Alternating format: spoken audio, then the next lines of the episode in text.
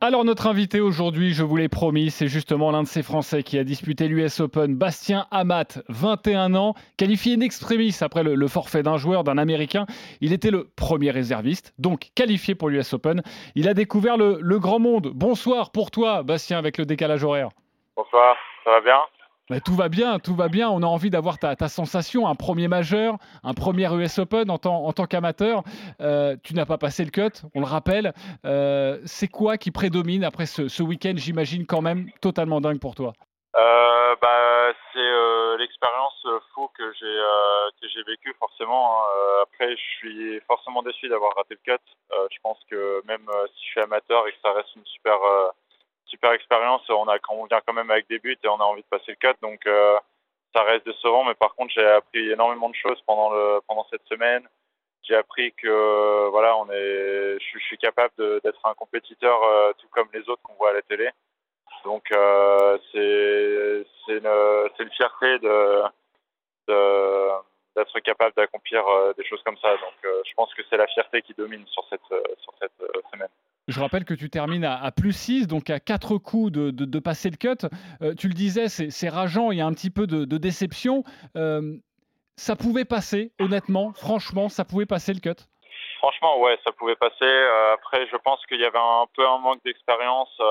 Les, les, trois premiers trous des deux jours, j'étais très stressé parce que bon, c'est quand même un majeur, donc c'est un truc qu'on voit toujours à la télé. On pense pas que ça arrive jusqu'au moment où vraiment ça arrive et là, on commence à stresser.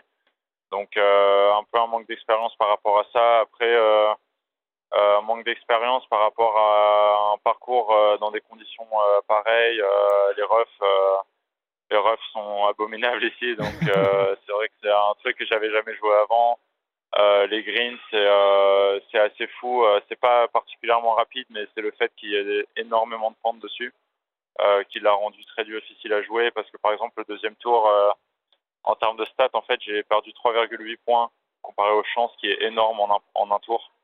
Et j'ai raté le cut de 4 points, donc euh, je pense qu'on peut vite faire les comptes que euh, sans le putting, euh, je pense que j'avais largement ma place. mais aussi, je pense que ça, c'est ce que je disais avant, ça, ça donne beaucoup d'encouragement pour la suite parce que je vois que je suis pas loin de pouvoir faire des choses euh, merveilleuse dans des, dans des circonstances euh, assez folles quand même. Donc euh, c'est très encourageant. Ouais. Pour tous les auditeurs qui, nous écoutent, euh, je rappelle que tu es amateur, euh, tu vas certainement passer très rapidement professionnel, on, le souhaite. Raconte-nous comment ça se concrétise véritablement cette pression. Tu parlais de pression sur les deux, trois premiers trous.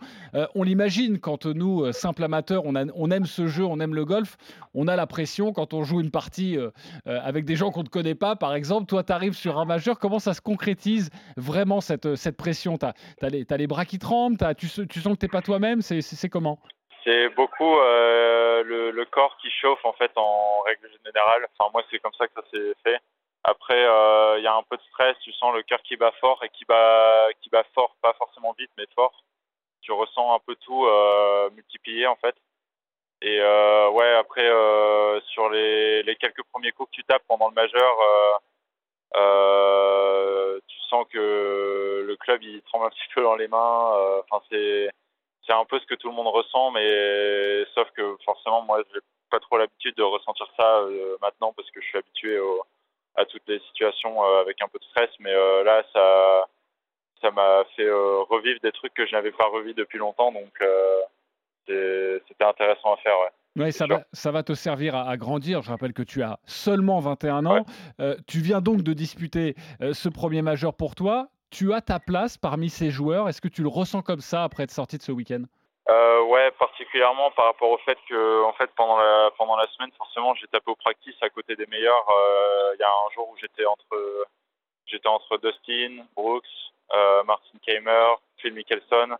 Donc, enfin, juste par les noms, euh, on, se rend vite, vite compte de qui j'étais à côté.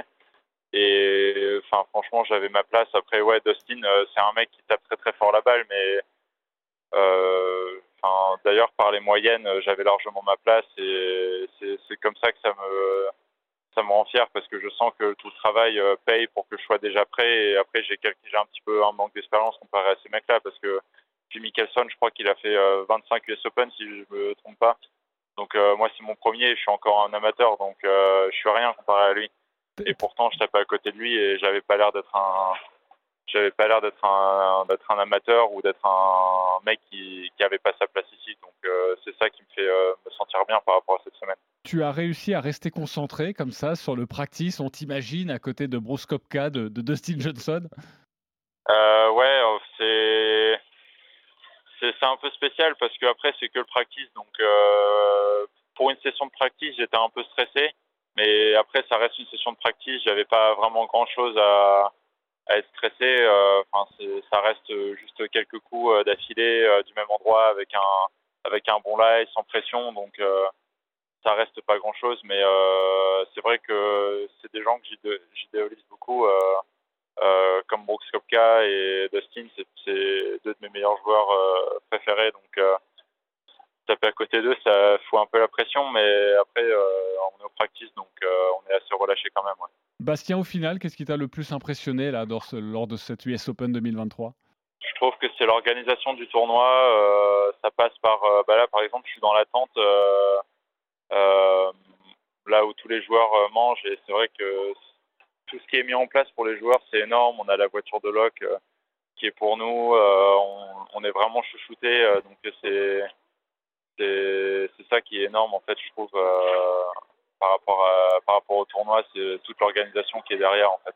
Ça c'est vraiment génial. Ouais, j'imagine quand on y a goûté, on a très rapidement envie d'y regoûter. C'est quoi d'ailleurs pour toi la, la suite? Euh, là, en fait, je rentre en France. Euh, je vais en Estonie dans quelques jours pour euh, participer au championnat d'Europe individuel. Ensuite, ce sera la Belgique pour le championnat d'Europe par équipe avec la France. Puis, ce sera le Barracuda Championship, euh, donc en, sur le PGA Tour encore une fois. Ce qui, est, du coup intéressant par rapport au fait que j'ai joué l'US Open, car ça me préparait pas mal pour ce tournoi-là. Et je pense que j'aurai une chance de, montrer vraiment mon potentiel euh, euh, là-bas. Et après, j'ai quelques tournois, euh, gros tournois amateurs aux États-Unis, le Western Amateur à Chicago et l'US Amateur, donc l'US Open des amateurs à Denver au Colorado. T'as l'impression que le, le, regard va changer sur toi, Bastien?